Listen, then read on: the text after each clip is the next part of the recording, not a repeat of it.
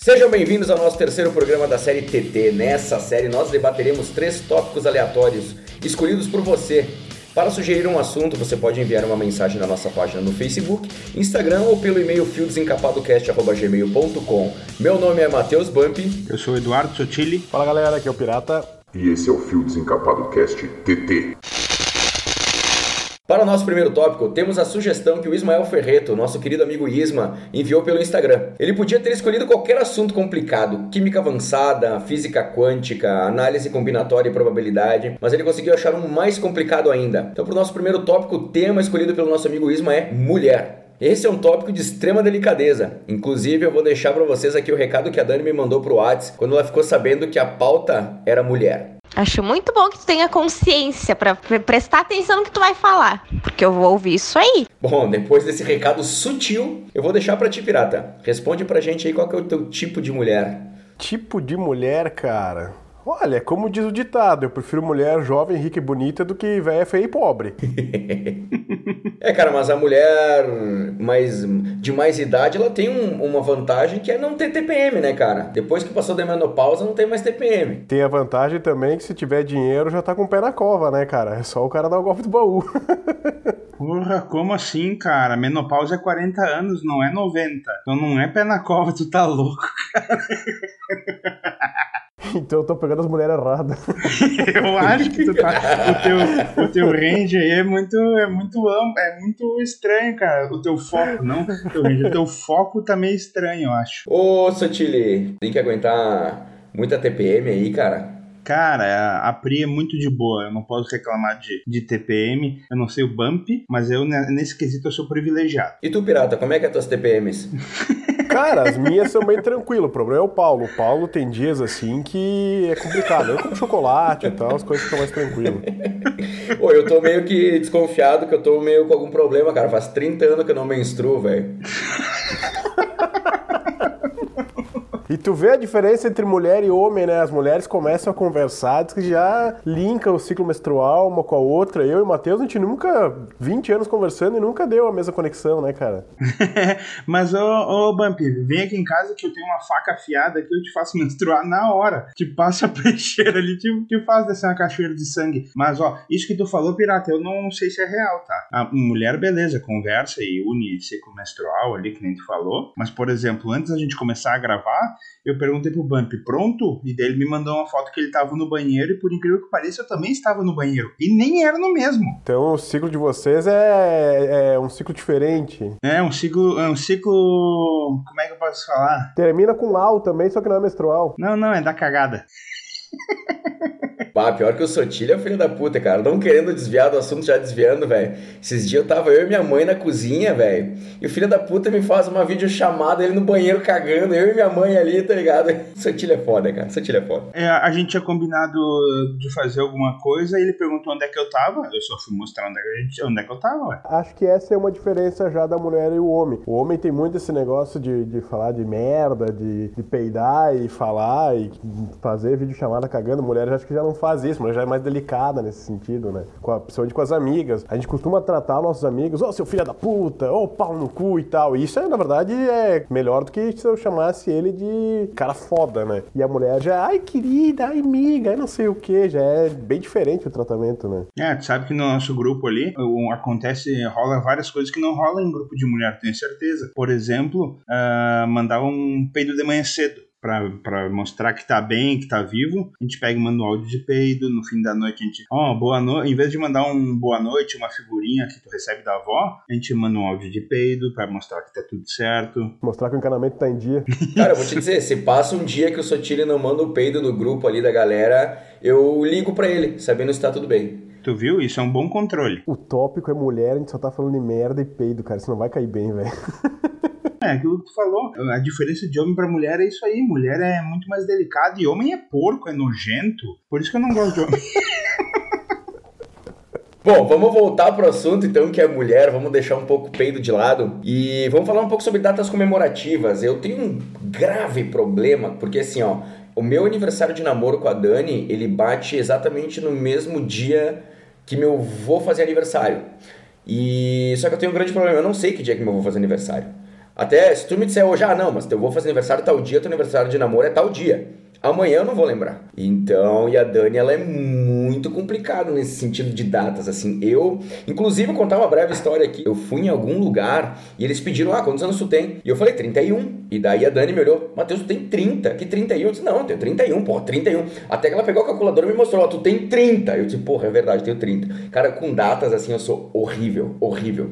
Vocês já sofreram alguma represária por parte da, das namoradas por causa de esquecer data ou vocês são bons em lembrar data? Cara, eu vou te falar que eu sou horrível em lembrar data. Claro, algumas datas a gente não, não vai esquecer, né? O Natal? Tu sim, tu vai esquecer. É, Natal, Ano Novo eu não esqueço nunca, né?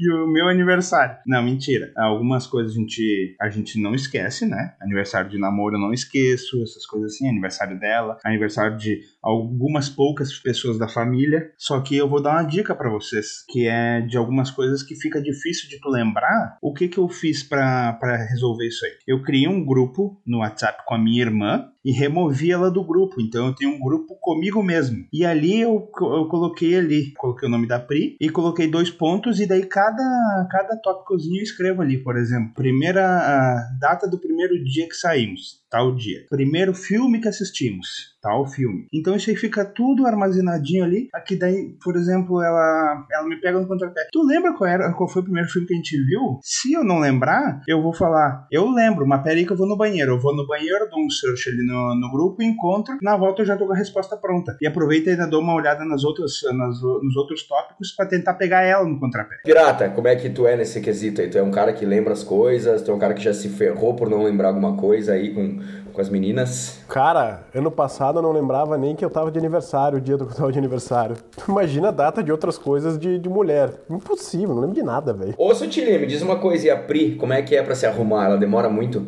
Ela não é demorada, mas ela também não é lê, não é rápida, assim, né? Ela não é aquele negócio, uma rapidez, assim. Tipo, eu falo, eu moro a três quadras da casa dela, tá? É dobrar à esquerda, direita, direita, eu tô na casa dela. Por exemplo, eu falo, ó, tô saindo de casa. Então daqui até descer na garagem, na casa dela, vamos dizer que dá uns sete minutos né? Bem tranquilinho. Ela não vai se arrumar nesses sete minutos. Eu vou chegar lá, ela vai estar sentada na sala. Mas aí ela vai, sobe e ela não é demorada para se arrumar. E outra, eu nem reclamo que ela, se ela demorar, eu não reclamo, porque é o que eu aprendi com, com a minha mãe, tá? Se uma mulher tá demorando para se arrumar, tu não reclama que ela tá se arrumando para ti. Então tu, tu fica tranquilinho, fica esperando ali que quando descer o, o negócio vai te surpreender positivamente. E a transex Larissa, demora muito, pirata? não, cara, vou te dizer que a princesa da relação sou eu, cara. Eu que demoro pra me arrumar mesmo, velho. Pô, mas agora tu nem tem mais cabelão comprido, cara.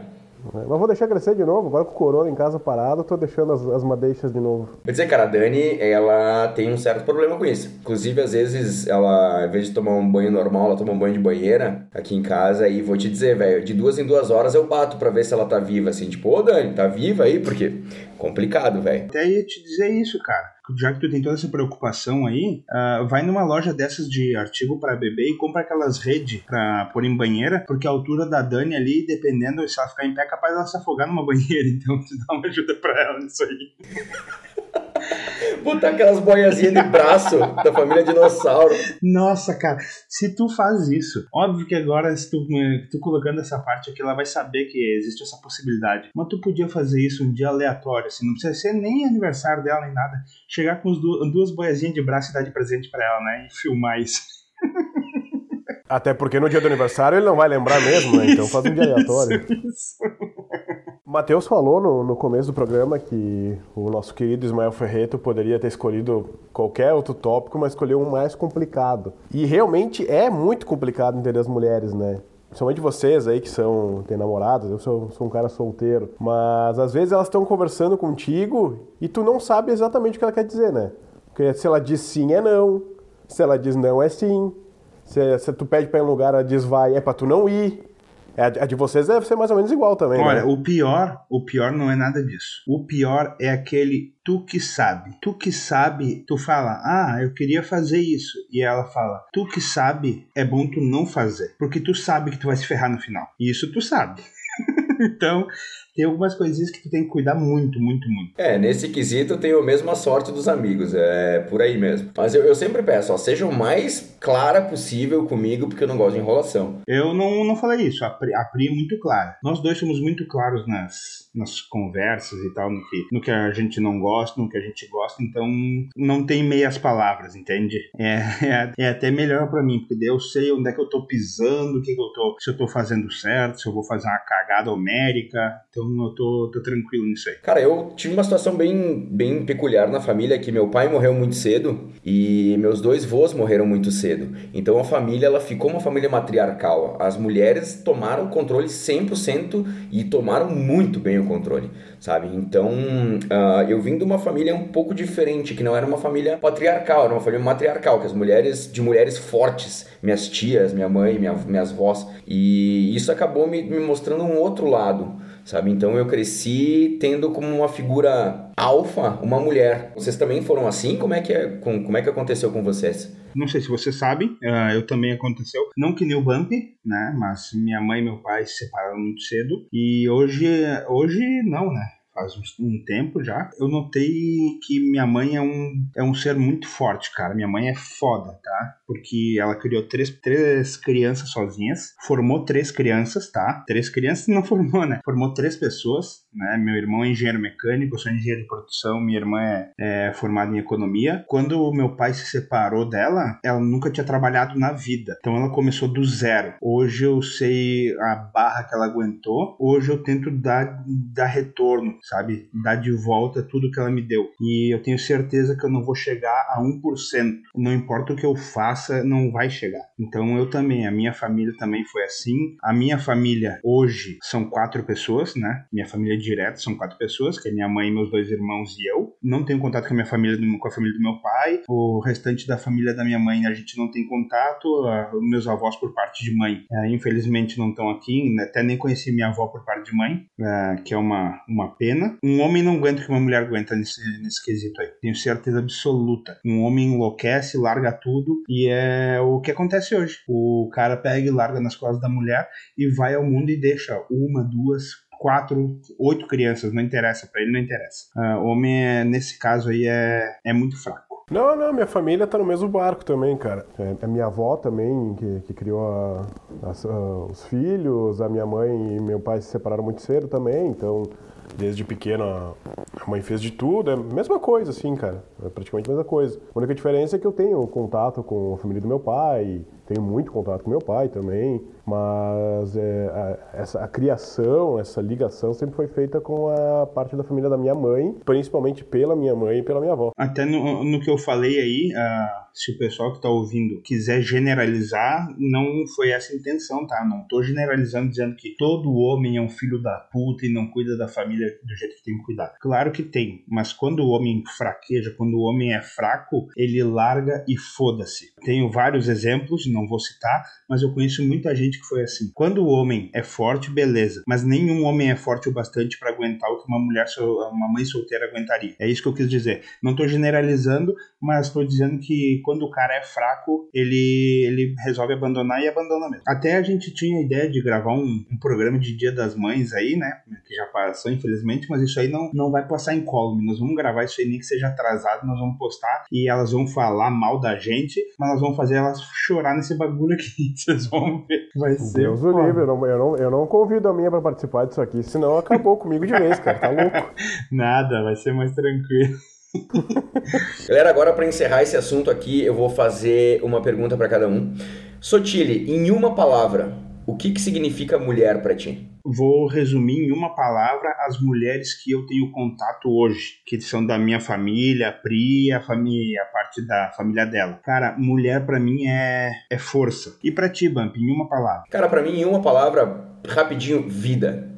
E para terminar, pirata, para ti em uma palavra? Encrenca. Não, brincadeira, brincadeira. Cara, em duas palavras, na verdade. Minha mãe, velho. Bom, galera, passando para o próximo assunto aqui. Quem indicou esse assunto foi nosso querido amigo Gustavo Bortolotto. Deixar um abraço pro Gustavo. E o assunto é sobre tatuagem. E eu quero já entrar num, um pouco mais polêmico nesse assunto. Eu queria perguntar para vocês se vocês acham que a tatuagem influencia no mercado de trabalho. Cara, eu acho que a tatuagem não influencia no mercado e muito menos no caráter. A tatuagem não transforma ninguém em marginal. Tanto é verdade que eu já era marginal muito antes de ter todas as tatuagens que eu tenho. é, cara, para mim, ela não deveria influenciar. Na cidade da, da onde a gente é, porque eu, eu ia falar que a gente mora, mas o Pirata não mora mais aqui, uh, eu acho que a Serra Gaúcha ainda é muito preconceituosa parte de empresários, etc. Então, tu indo para uma entrevista de emprego, talvez mostrando uma tatuagem, dependendo da, do cargo que tu tá se dispondo, tá se oferecendo, talvez tu seja colocado numa posição para baixo pela cabeça dos gestores hoje. A gente ainda tem muitos gestores de idade avançada, ainda não, não foi, a geração ainda não foi mudada nessa parte, tá? Ainda não chegou nessa, nesse nível, não, não chegou nas gestões de empresas ainda. Então, eu acho que a gente ainda sofre com isso. A gente quem tem tatuagem, no caso eu não tenho, mas é, eu acho que ainda que ainda ocorre isso. Não concordo, que nem o Vamp falou, isso aí não não molda caráter, não não fala se tu é melhor, se tu é pior, se tu é mais organizado, se tu é relaxado, se tu é, tu entende? Mas eu acho que infelizmente ainda quem tem tatuagens sofre um, um pré-conceito. Eu estou mais ou menos na mesma opinião do Sotile. Eu já, já devo ter comentado em um outro programa, eu trabalhei anos na, numa das maiores instituições financeiras do país. E lá eu percebi várias e várias vezes esse tipo de preconceito com, com pessoas tatuadas, principalmente com homens, o que até meio que vincula com o nosso assunto de mulheres, né? porque eu já vi chefes, clientes, chefes de outros estados da, da, da, empresa com preconceito contra quem tinha tatuagem. E aí essa empresa contrata muitas mulheres, e muitas mulheres bonitas. E aí muitas dessas mulheres também tinham tatuagens, e muito, às vezes muito mais expostas. Às vezes os homens tinham tatuagem no braço e a, e a camiseta escondia, ou com a manga dobrada aparecia um pedacinho da tatuagem. E as mulheres não, já vi algumas com tatuagem na mão, coraçãozinho, estrelinha, o que for, mão, pescoço, braço e etc. E aí, quando eram mulheres bonitas, clientes não davam bola para isso, os chefes não davam bola. Então acho que a gente vive numa sociedade muito complicada em questão de tatuagem. Acredito que não deveria moldar caráter, como, como o próprio Matheus falou, que não deveria ter preconceito. Isso vai além de tatuagem, vai para cabelo comprido, vai para piercing, vai para barba, que hoje em dia o homem voltou a usar barba e, e às vezes tu é. O pessoal tem preconceito com, com o homem que tá usando barba. Eu acho inaceitável isso, cara. Então acho que ainda influencia muito no mercado de trabalho a tatuagem. Já que eu sou o virgem nesse troço aí todo de tatuagem, eu vou perguntar para vocês. Eu vou começar pelo Bump. É, com que idade e qual foi a tua primeira tatuagem? Cara, minha primeira tatuagem foi com 14 anos não foi escondido, minha mãe foi junto. E foi uma flor de lis que eu fiz no braço esquerdo, na parte superior do braço esquerdo. E eu fiz a minha mais velho já, cara. Eu tinha uns 29, se eu não estou enganado. E não podia ser outra, né? Fiz um pirata. Outra pergunta, então. Ó, já vamos aproveitar aí. Vou perguntar duas em uma, tá? Quantas tatuagens cada um tem? E aquela aquela lenda de ter tatuagem número ímpar, isso aí importa para vocês ou não? Olha, eu nem sabia dessa lenda, então não faz importância, porque eu nem sei o que é essa lenda. Pois eu queria até que me explique. E na verdade eu tenho só uma, eu acabei fazendo muito tarde ela, né? Sempre tive muita vontade de fazer, mas muita dúvida do que fazer. Não tenho as outras ainda, que eu já tô com várias em planejamento, por questões financeiras mesmo, porque senão eu já tava com os braços todos fechados. Cara, eu vou te dizer, eu não, conhe não conheço essa lenda. Eu tenho, vou te dizer o que, que eu tenho, tá? Do braço esquerdo, a flor de lis, ela acabou sendo incorporada ao mastro de um dracar viking, que eu tenho na parte de fora do braço. Na parte de dentro eu tenho um viking. Só para deixar claro, eu fiz isso aqui em 2007. Não existia o seriado Vikings, ninguém... Os únicos que curtiam cultura nórdica eram os, os idiotas lá na escola, eu, pirata e mais uns outros ali que... Obrigado pelo idiota. A gente adorava a cultura nórdica, nós era metaleiro, cabeludo, sabe? Então, eu acabei fazendo isso aqui. Se fosse hoje, eu não faria, porque hoje todo mundo é viking, todo mundo tem o Mjolnir no, no pescoço, todo mundo entende tudo, né? Então, eu sou, eu sou esses caras meio, meio idiota que quando todo mundo começa a gostar, eu não gosto. Que nem o UFC. Eu, eu quando não, não tinha 9 anos, alugava as fitas do Pride para assistir. Pride é uma coisa muito mais antiga que o UFC, cara. Foi onde começou a, a realmente a, a, luta livre, né? O Vale Tudo, que, que se chamava na época o Vale Tudo. E depois, hoje em dia, todo mundo vê o UFC, todo mundo gosta, eu já nem assisto mais, cara. Não adianta me perguntar nada, eu não, não faço ideia o que, que tá acontecendo no UFC agora. No braço direito, cara, eu tenho o brasão, o escudo da família, não é o brasão. A família tem o brasão e tem o escudo, é o escudo da família Bump. E esse escudo tem uma história linda, ele tem uma frase que é Vana potente, assine sapientia, que é inútil o poder sem a sabedoria. E eu tenho um dragão também e um. Tem um, tem um detalhe por fora aqui que circunda toda a tatuagem, que pega toda a parte de fora do braço. E eu tenho também no peito o símbolo do poderoso chefão.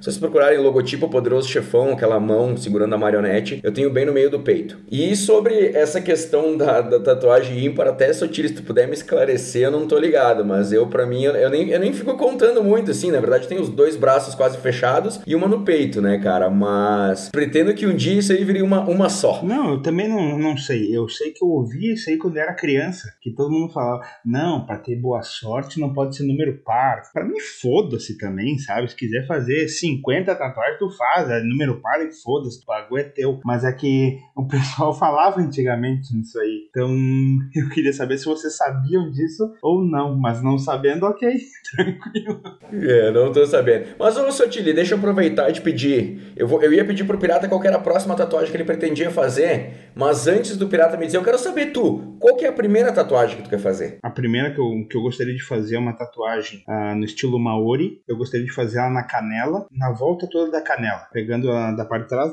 fazendo como se fosse um, um bracelete, não é um bracelete, que é na canela, então é um canelete. Uma tornozeleira? não, não, isso é coisa de bandido. que nem tatuagem. Eu jurava que tu queria fazer um beija-flor no pé. Ai, vamos fazer uma estrelinha nós três, bem no cantinho do pé. Não, a minha ideia, a minha ideia é fazer, fazer uma tatuagem estilo Maori, por todo o significado que tem.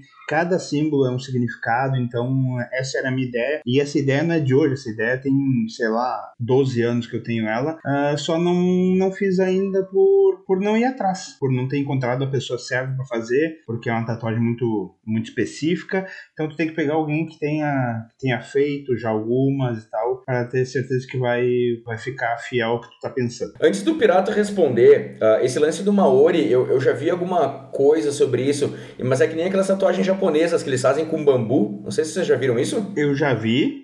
Uh, um amigo meu tem, o Guilherme Neme, o Nena, ele tem uma tatuagem no braço, Maori real, que ele morou na, na Austrália, e ele foi por uma viagem, ele fez uma viagem que eu acho que foi para Nova Zelândia, não lembro. Ele fez com uma mulher lá e ela pegava o bambu e batia, fazia, dava as batidinhas no, no bambu para pintar a pele e é original. Tu olha para ela assim, tu não entende nada. E daí ele fala, ó, oh, mas se eu, se eu virar o braço dessa maneira, tu vai entender. E daí tu entende toda a tatuagem dependendo da, maneira que tu olha ela. É muito, muito legal. E eu acho que foi daí que me deu a me deu o start, a vontade de querer fazer também. É, por isso, isso que eu ia te perguntar. Tu acha que é a mesma coisa tu fazer essa tatuagem com um cara aqui de Caxias, porque, por exemplo, tatuagens japonesas, inclusive as tatuagens da Yakuza, Yakuza que se fala na verdade, né? Yakuza, Yakuza, eles fazem com esse processo, é demorado, é caro, e os caras ainda assinam tua tatuagem, os caras fazem do corpo inteiro. É diferente tu fazer esse mesmo estilo com um tatuador aqui da região, por exemplo, né? Do que fazer lá. Tu acha que tem diferença é, é,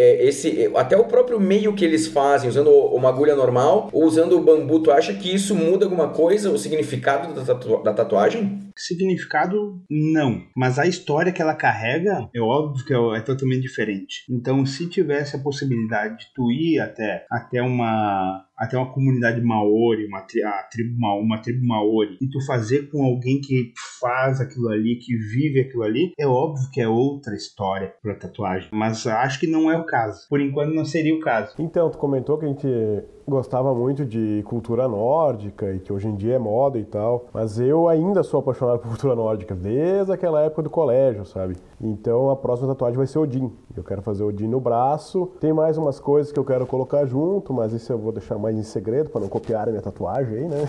mas é Odin a próxima que vai pro braço. Tu não fez ela ainda porque te falta Odin Din?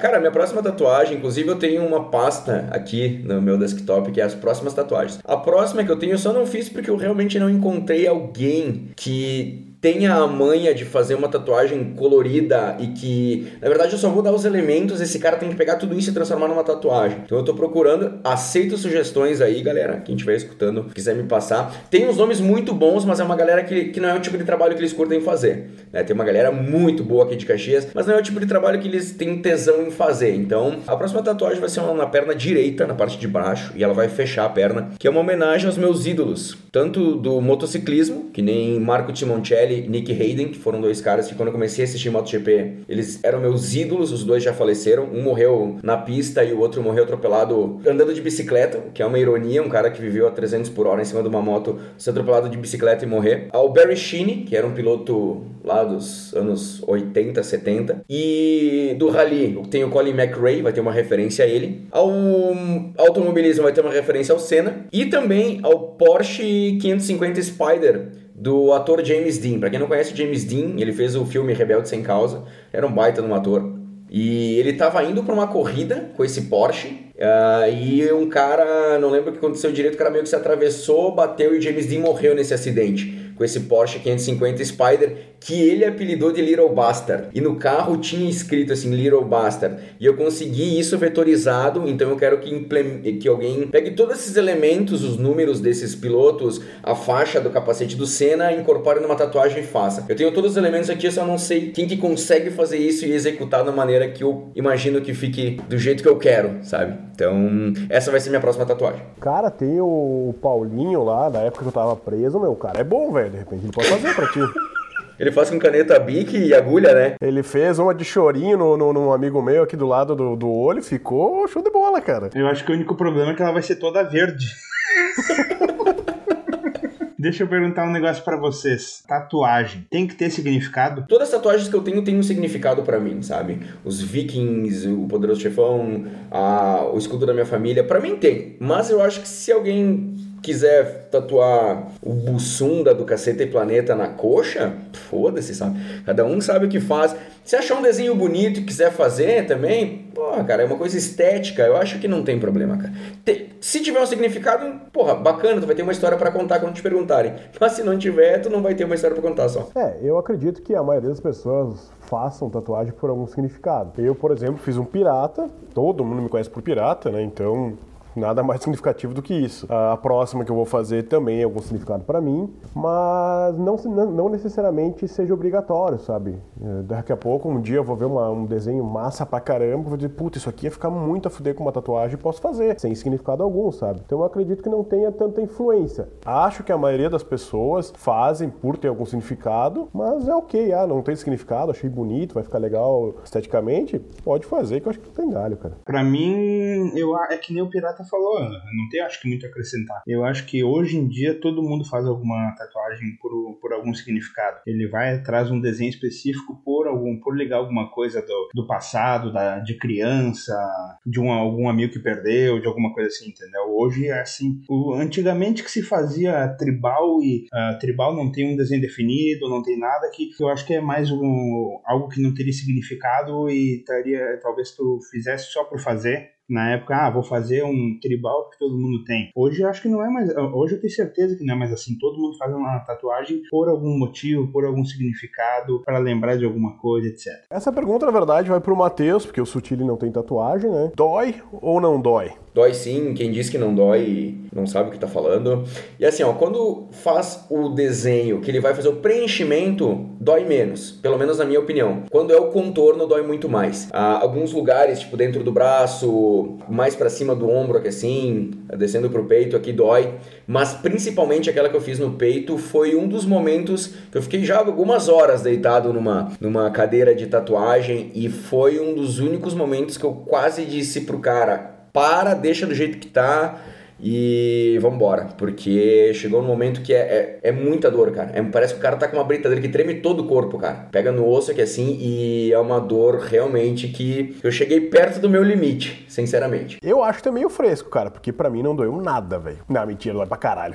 cara, assim, ó tem lugares que é mais tranquilo. É, todo mundo diz que o braço é um dos lugares mais tranquilo e realmente tinha alguns lugares assim que ele ia fazendo Doía igual, mas uma dor bem tranquila, suportável, que tu, tu aguenta legal. Tem outras partes que tu tem vontade de chorar, cara. Eu lembro que quando começou a pegar assim perto do ombro, uma dor, uma dor, velho. Eu fiz duas sessões de seis horas. E na segunda sessão, parece que doeu mais mesmo. E quando ele tava encerrando, faltava, sei lá, 20 minutos para acabar. Ele começou a fazer aqui, é, uma parte dela acaba pegando aqui para quase dentro do sovaco. Cara, ali dói que é de chorar, cara. E ele tava fazendo, é que nem tu disse ali, eu tava pedindo arrego, cara. Só que se eu pedisse arrego, eu ia ter que esperar, sei lá, dois meses para completar 20 minutos, sabe? Então eu aguentei no osso, assim. Mas eu tava por pouco, cara. Foi, muito pouco, assim, que eu disse pra ele, ó, para, para, deixa assim, foda-se, sabe? Tem partes que é foda, cara. Então quem diz que não dói é mentiroso, acho. É, é metida machão. Cara, eu lembrei de uma história agora. Eu fui com um amigo meu, que inclusive não tá mais entre nós aqui, o Thiago Gueno, e ele tatuou The Sky is the Limit no peito. Então foi de fora a fora. Então, cara, ele se segurava na cadeira e ele levantava a barriga quando ele tatuava. Parecia que ele tava, tipo, parindo um filho, sabe? Quando a mulher faz força assim para parir. E nós dava risada, nós dava. O cara, o cara parava de tatuar pra rir, velho, da reação dele, porque realmente era muita dor. E ele gritava. Cara, foi uma das cenas mais engraçadas da minha vida, cara. Só, só foi. Agora, tu falando, foi uma coisa que eu nem lembrei, eu nem escrevi isso para dizer, mas foi uma cena que eu lembrei agora e eu achei interessante falar.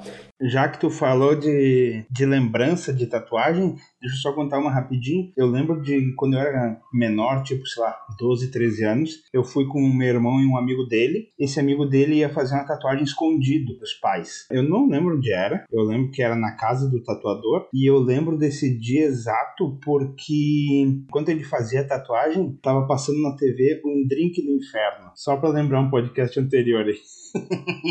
Só complementando o que tu falou, Matheus, eh, eu tinha muito medo disso, cara, quando fui fazer tatuagem, de ficar me mexendo, porque na minha cabeça, a hora que o tatuador começasse, cara, eu não ia aguentar com o braço, ia ficar, tipo, com o braço que nem mal de Parkinson, sabe? E realmente, porque, que nem tu disse, o, o Thiago se mexeu muito por causa da dor. Minha tatuagem é uma tatuagem um pouco mais difícil, não é uma coisa simples, né? E eu pensei, cara, vai sair o pirata, vai sair, tipo, depois do, do, do, do coronavírus, porque a quantidade de vezes que eu vou mexer esse braço, e na verdade verdade, quando começa, até que é mais tranquilo nessa questão de se movimentar muito, né?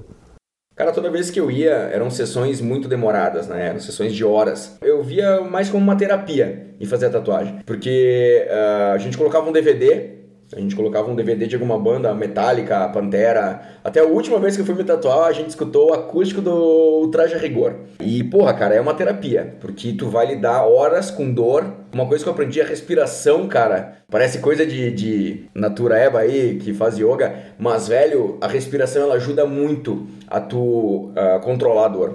Então o cara vai aprendendo umas manhas conforme vai tatuando. E eu vejo como uma, uma terapia, cara. É muito bacana. Conversas muito legais com o Zandro, que inclusive acho que agora ele tá morando em Portugal, que fez todas as minhas tatuagens lá da Tattoo Show. Gente fina demais, cara, demais. Como é que tu fazia, pirata? Tu, tinha, tu tem algum ritual? Tu teve. Tu fez só uma, mas nessa uma deve ter demorado um monte. Como é que era teu ritual, cara? Eu sei que todo mundo que vai fazer uma, uma tatuagem tem sempre um, um, ritual, alguma coisa assim, né? O que, que, que, tu faz? É, cara, na verdade, eu, eu fiz com o Jean lá em Porto Alegre, até vou deixar um abraço pro Jean também, se ele escutar nosso podcast, né? Foi mais ou menos igual, assim, também. Ele meio que já viu qual era o meu perfil na, na hora que eu pedi a tatuagem. Eu já tinha comentado também que tava com a ideia de Odin, né? Então ele já botou ali a trilha sonora de Skyrim para nós ficar ouvindo. E por coincidência, na época eu tava platinando Skyrim no, no PS4 e ele também tava jogando, né? Então a gente ficou debatendo sobre Skyrim, sobre as missões, as quests e tal, ouvindo a trilha sonora. Depois veio uma, algumas bandas também, provavelmente as, as, mais clássicas, né? Metallica,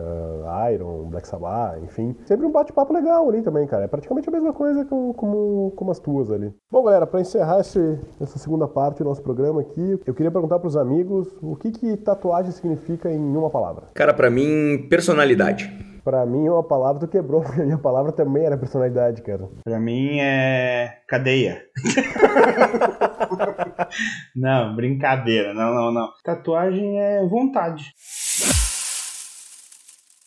Uh, então, gurizada, para o próximo tópico aí, esse tópico agora foi enviado pela Dani Dallagnol. O tópico é comida. Então, vou começar perguntando pro Pirá, qual é a comida que tu faz, seja para uma visita, para um familiar, que vai na tua casa, que tu tem certeza que é sucesso, que tu não erra? Cara, uma das receitas que eu faço que quando vem os amigos aqui em casa e eles sempre pedem, quando eles vão vir para cá, é bauru. Só que eu vou ter que explicar pra galera o que, que é Bauru, porque Bauru em Caxias do Sul é uma coisa e no resto do país é outra, né? E como a gente sabe, o certo é o de Caxias do Sul, né? Então só vou explicar rapidamente o que, que é o nosso Bauru de Caxias, tá? Eu faço ele assim, ó. Eu frito vários bifes, coloco numa travessa, tá? Frito queijo e presunto e vou botando camadas. Faço um molho de tomate tradicional, com tomate, cebola, alho, pimenta, etc e vou botar em cima. Depois eu vou fazer um molho verde, que é um molho que vai salsinha, cebolinha, manjericão, azeite de oliva, vinagre branco, pimenta, orégano. Então vai bater tudo, vai jogar em cima, joga pro forno para derreter melhor o queijo e esquentar esse molho verde,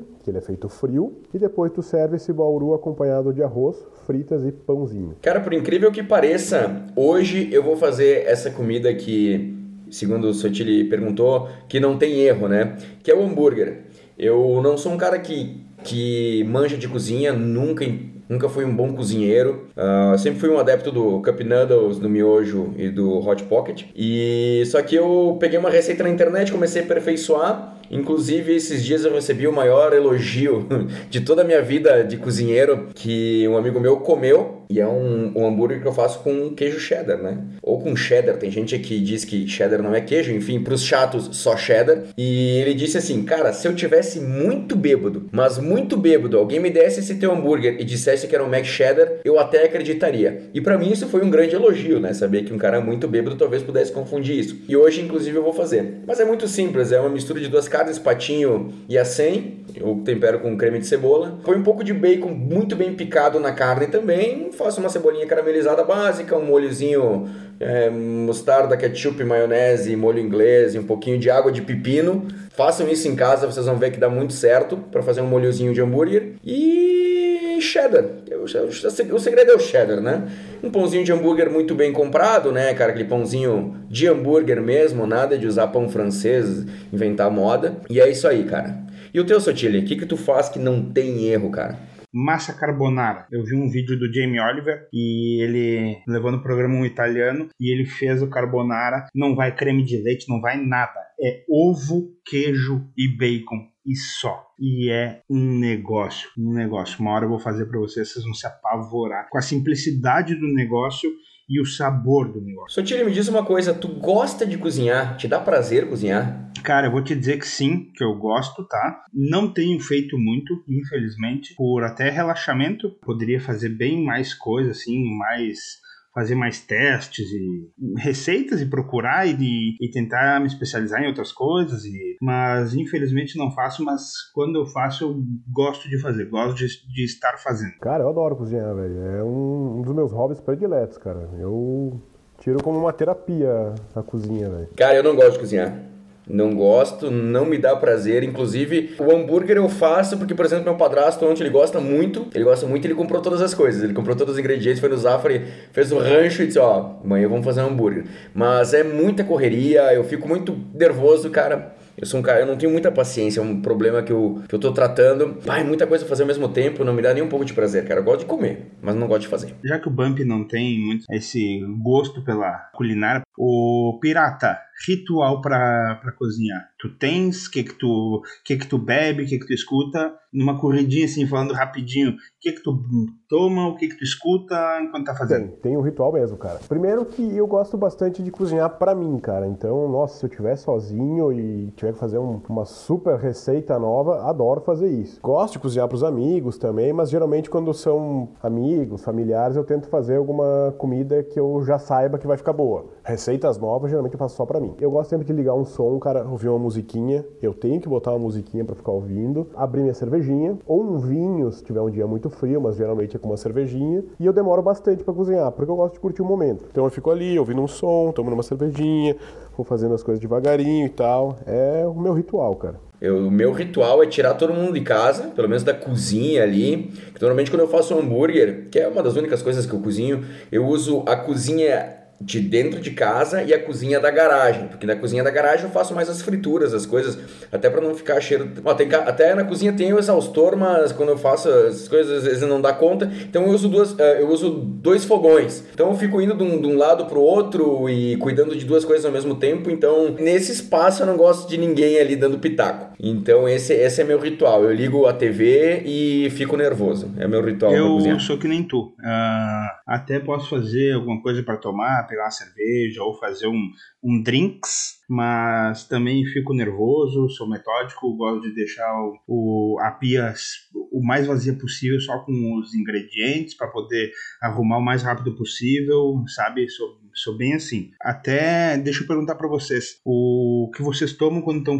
quando estão fazendo? É cerveja tu pirata? Sim, eu sempre fui um adepto há muitos anos, não é do, do modismo de hoje em dia, das cervejas artesanais, né? Então eu sempre tenho uma cervejinha minha ali para acompanhar tanto o processo de, de fazer a comida quanto o comer depois. E tu, Bump, tem alguma bebida específica? Eu gosto de tomar Lexotan com Rivotril quando eu resolvo fazer alguma coisa que não é que não é tomar cerveja, quando eu resolvo fazer um, uma bebida diferenciada, até vou dar a dica pro pessoal aí, faça uma caipirinha de Yakult. De Yakult?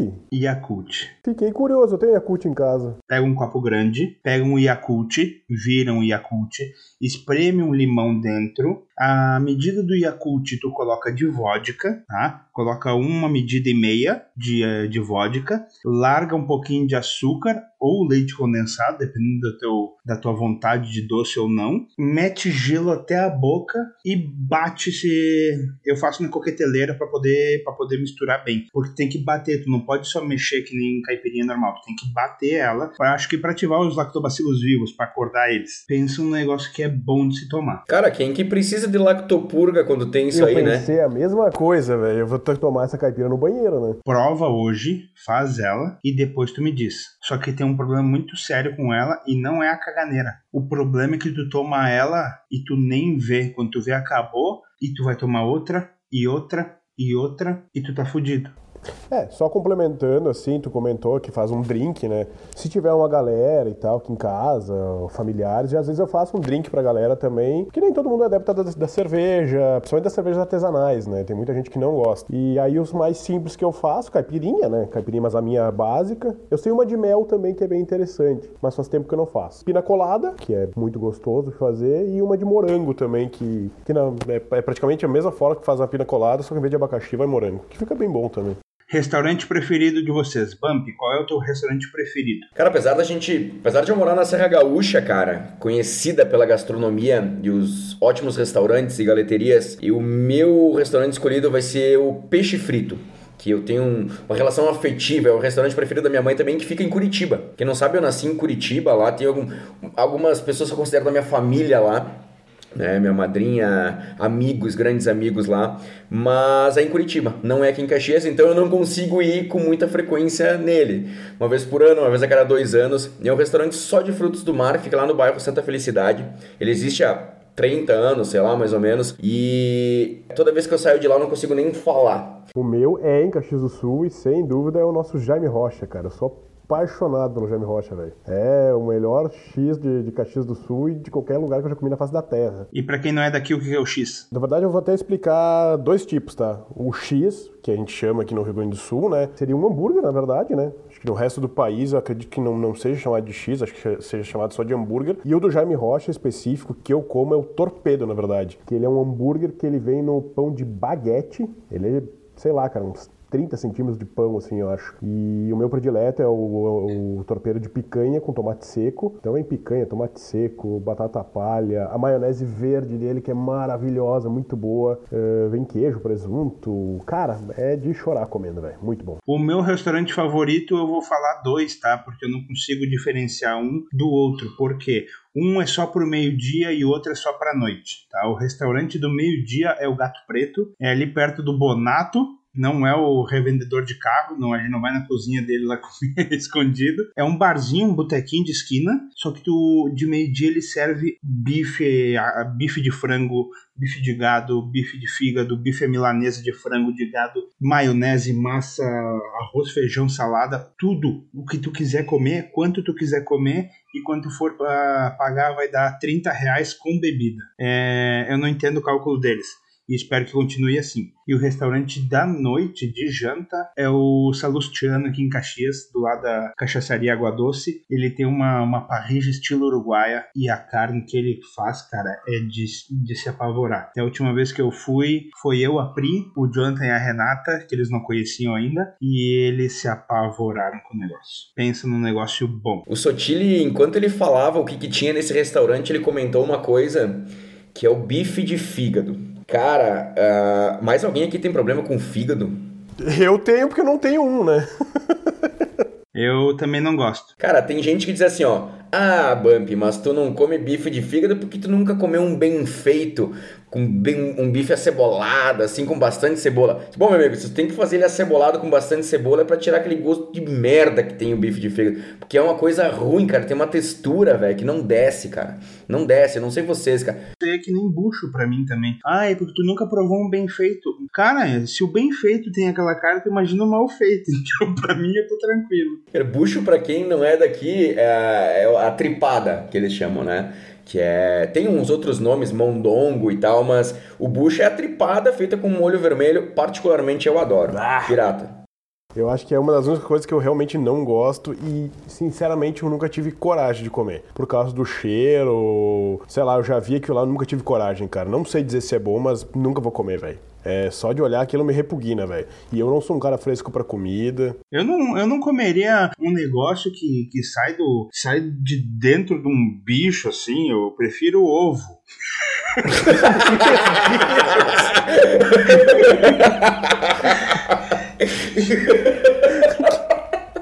Imagina, passa comida ali por dentro, passa tudo por dentro do fígado ali, passa sei lá o que, faz, faz. Não, cara, o bucho eu comecei a comer por causa do meu avô, cara. Ele dizia, cara, não diz que tu não gosta se tu nunca comeu. E ele, ele, ele molhava o pão no molho do bucho e eu comecei a comer só aquilo. Até que um dia eu peguei um fiapinho junto, que veio, que veio um pedacinho de tripa, né? Ah, e fui comendo e hoje eu como. A, a textura, ela é estranha, tá? Ela não é uma coisa muito interessante. Mas eu como. Assim, não é a minha comida preferida, nem de longe, mas se tiver, eu como. A textura lembra o gosto e o gosto lembra a textura. Os dois são estranhos, parece. O legal que tu levou isso pra tua vida, né? Que avô falou que não fala que tu não gosta, tu não comeu. Isso aí inclui travestis, né? E tem mais alguma outra comida também que tu não gosta, Matheus? Ou é só o bife de fígado mesmo? Tem uma coisa que ela não é uma comida, ela é um tempero. E que não é que eu não gosto. É uma coisa que eu fico brabo se tiver na mesa. Se eu tô comendo e chega alguém e põe aquele prato de salada de, com, temperada com vinagre fedorento, cheiro de vinho podre na minha frente, cara, eu fico nervoso. É assim, ó, de levantar e sair da mesa, tá ligado? Deixar a garrafa de vinagre aberta perto de mim, cara. Se eu for na tua casa, pirata, tu fizer isso aí, eu fecho a garrafa e jogo nas tuas costas, velho. Eu odeio vinagre. Cara, o cara aguenta o cheiro de merda do bucho e não gosta de vinagre, velho. Puta, é, não dá pra entender. Não, até tem esses vinagre balsâmico que eu não gosto, mas ele não tem um cheiro desagradável, digamos assim. Tem vinagre de maçã, todo, todo esse vinagre, cara, eu- meu Deus, me deixa nervoso, cara. Tu deve ter algum trauma com vinagre, cara, não é possível. Vou dar um pequeno spoiler pra galera que tá ouvindo aí. Nós vamos ter um programa aí sobre medos, traumas e mais alguns assuntos. E eu acho que nesse, nesse programa eu vou pedir pro Matheus contar o trauma dele com vinagre, porque não é possível, cara. Eu acho que enfiaram uma garrafa inteirinha na bunda dele. aí Alguma veio- coisa tem. É muito ódio por causa de vinagre, velho. Gurizada, deixa eu perguntar pra vocês, tá?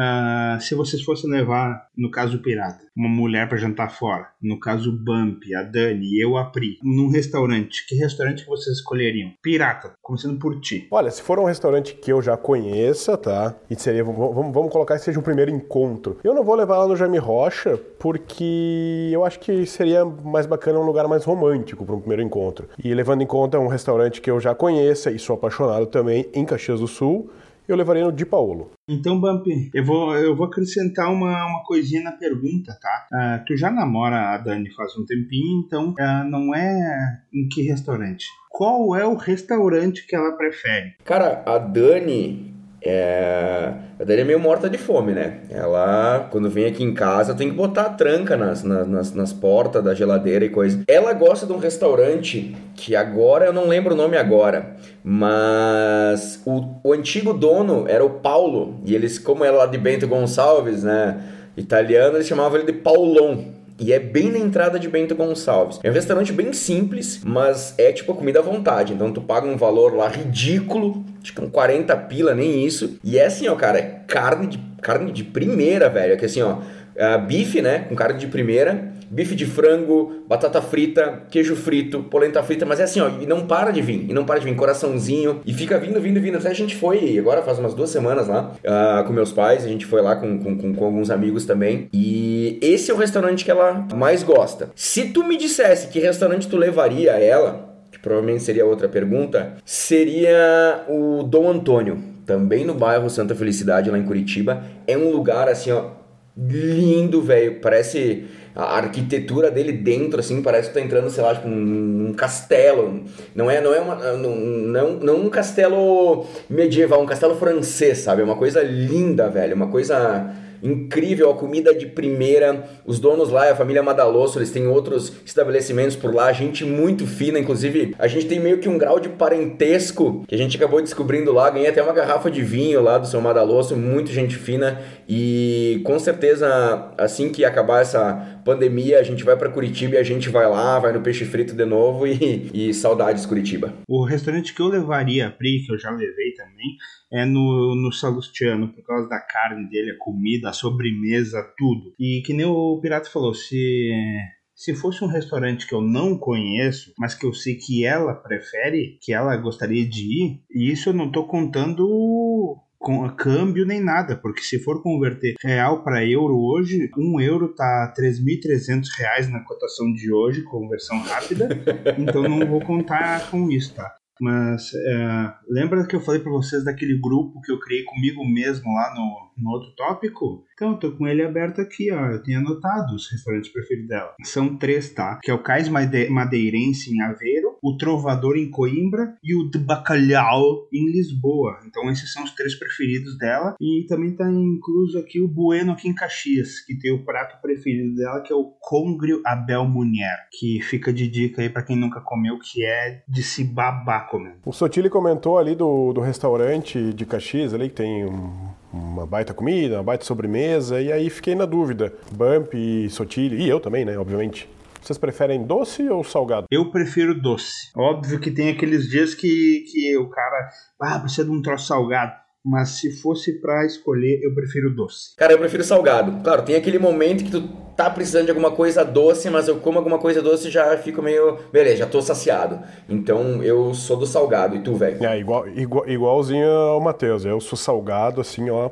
Salgado, salgado. E exatamente, às vezes tem aquele doce, pá, vontade de comer um doce hoje.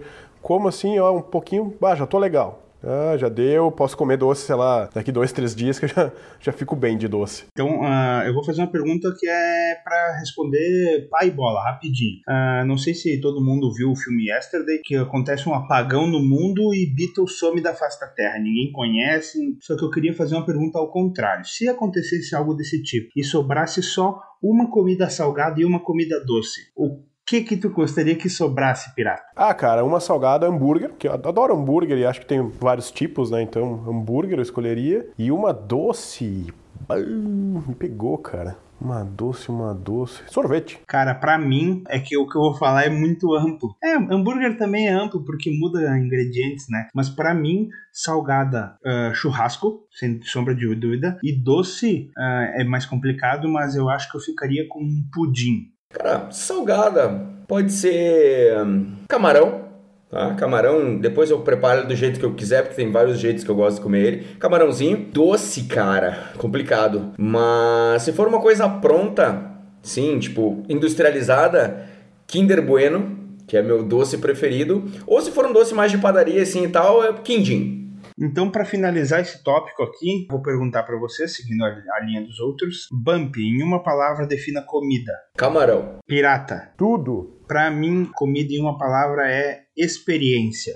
Chegamos no final de mais um programa. Eu quero agradecer a disponibilidade do Sotile e do Pirata. Agradecer também você que ouviu a gente até aqui. Agradecer nossos apoiadores Start Invest Brasil, Hive Up e a galera da banda Passo Incerto. Siga o Fio Desencapado Cast no Facebook e no Instagram, arroba Fio Desencapado Cast. Você pode ouvir a gente no YouTube, no Deezer, no Spotify e no Castbox. Um forte abraço e até a próxima. Muito obrigado aí, gurizada, que está ouvindo. Encaminhe o episódio para os seus conhecidos e continue nos acompanhando aí. Lembrando que nem o Bump falou, vão nas nossas redes sociais, mandem tópicos para os próximos programas e valeu! Queria agradecer aos amigos aí por mais um papo bacana, sempre muita risada, né?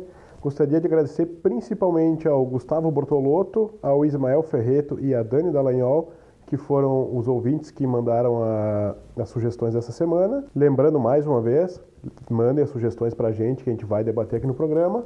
E no demais era isso, um grande abraço do Piratinho.